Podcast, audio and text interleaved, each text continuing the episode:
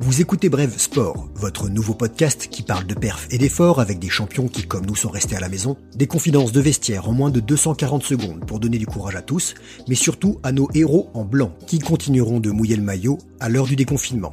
Au bout du fil, Édouard Lévy, 25 ans, cavalier français, grand espoir du saut d'obstacle.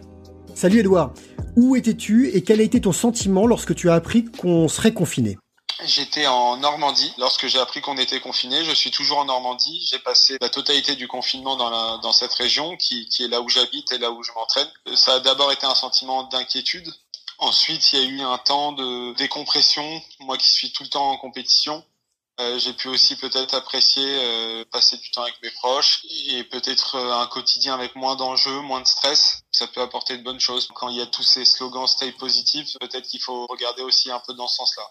Parle-nous un peu de ta discipline. C'est quoi le saut d'obstacle? Je suis sur un cheval, je saute des parcours. Le but étant de faire sans faute déjà, donc de ne pas renverser les barres. Et pour remporter la compétition, il faut le faire dans le chronomètre le plus rapide. Jusqu'à quelle hauteur ces barres? Le très haut niveau se court jusqu'à 1m60. Édouard, comment est-ce que tu as adapté ton activité de cavalier et de chef d'entreprise pendant ce confinement? Mon activité de cavalier reste plus ou moins la même, si ce n'est qu'il n'y a pas le, le côté compétition. Euh, Aujourd'hui, quotidiennement, je suis sur mes chevaux, je m'entraîne et on essaie de garder les chevaux en forme malgré tout. Forcément, physiquement, on essaye de leur demander moins que d'habitude, profiter de cette période pour euh, pour garder nos chevaux frais et en, et en bonne forme. Et en tant que chef d'entreprise, donc moi je suis euh, situé au Haras de l'Écode. Ma société s'appelle Show Jump International. On a cinq employés. Donc tout ça, forcément, ça, ça a un coût. Et le fait de ne pas faire de compétition, le fait de rester cloisonné chez soi, rend la période difficile. On essaye de traverser euh, un peu main dans la main cette étape et j'espère qu'on sera tous en bonne forme pour repartir dès qu'on en aura l'occasion. Est-ce que tu peux nous parler d'un moment qui a été marquant dans ta carrière, qui a été une sorte de tournant? Alors quand j'étais jeune, j'ai connu une désillusion euh, dans un championnat junior. C'était un peu ma première échéance euh, à l'époque. C'était vraiment le rendez-vous de l'année. J'étais passé à côté de ce championnat. J'étais même pas allé, j'étais même pas qualifié pour la finale. Et je me souviens sur la route du retour avoir dit l'année prochaine je reviendrai, je ferai le même championnat et je serai prêt. Et l'année d'après on a remporté le championnat, j'avais été champion de France. Forcément aujourd'hui c'est ça paraît plus anecdotique parce que la catégorie junior euh, n'est pas celle du haut niveau, mais dans le symbole, euh, ça a été vraiment un moteur pour moi parce que je me suis dit si j'ai ma motivation à 100%, confiance en moi, confiance dans mon entraînement et dans ma préparation des chevaux, je peux réussir à faire des choses et, euh, ça a été un déclic. Qu'est-ce qui a changé l'année suivante?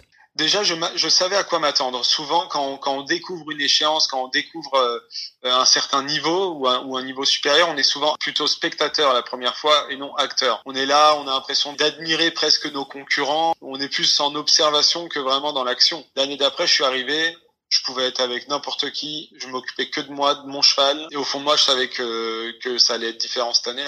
Aujourd'hui, lorsque tu arrives sur une compète, même si tu ne connais pas, tu n'es plus spectateur. Tout à fait. Je peux être spectateur euh, dans le sens où je peux continuer à observer pour apprendre. En revanche, une fois que je suis sur mon cheval et que la compétition démarre, je m'occupe que de moi, de mon cheval, et euh, peu importe euh, avec qui je suis en concurrence, je, je me laisse l'autorisation de croire que je peux gagner. À partir de lundi, déconfinement progressif, grande chevauchée dans les prés ou on va rester dans le manège? Euh, Moi, j'aimerais dire grande chevauchée dans les prés. Après, euh, est-ce qu'on va avoir la possibilité de retrouver une vie normale tout de suite? Je ne pense pas, et, je pense pas qu'il faudrait. On va laisser le temps au temps, laisser la vie reprendre son cours.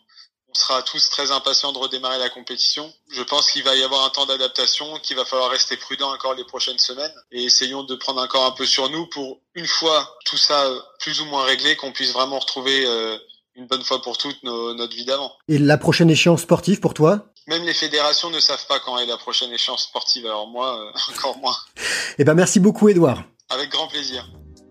Édouard Lévy faisait partie des cavaliers français qui ont participé à la grande vente aux enchères en ligne Trésor de champion The Auction by Arcana. Plus de 36 000 euros ont été récoltés et reversés au fonds Cavalier Solidaire lancé par la Fédération française d'équitation pour soutenir les établissements équestres en situation précaire à cause de la crise sanitaire. Voilà, c'était Bref Sport, merci de nous écouter. Pour vous dégourdir les jambes dehors, n'oubliez pas votre autorisation jusqu'à dimanche soir. On se retrouve lundi 18h pour Brève Actu. Suivez-nous sur les réseaux sociaux, parlez-en autour de vous, car l'info ça se partage.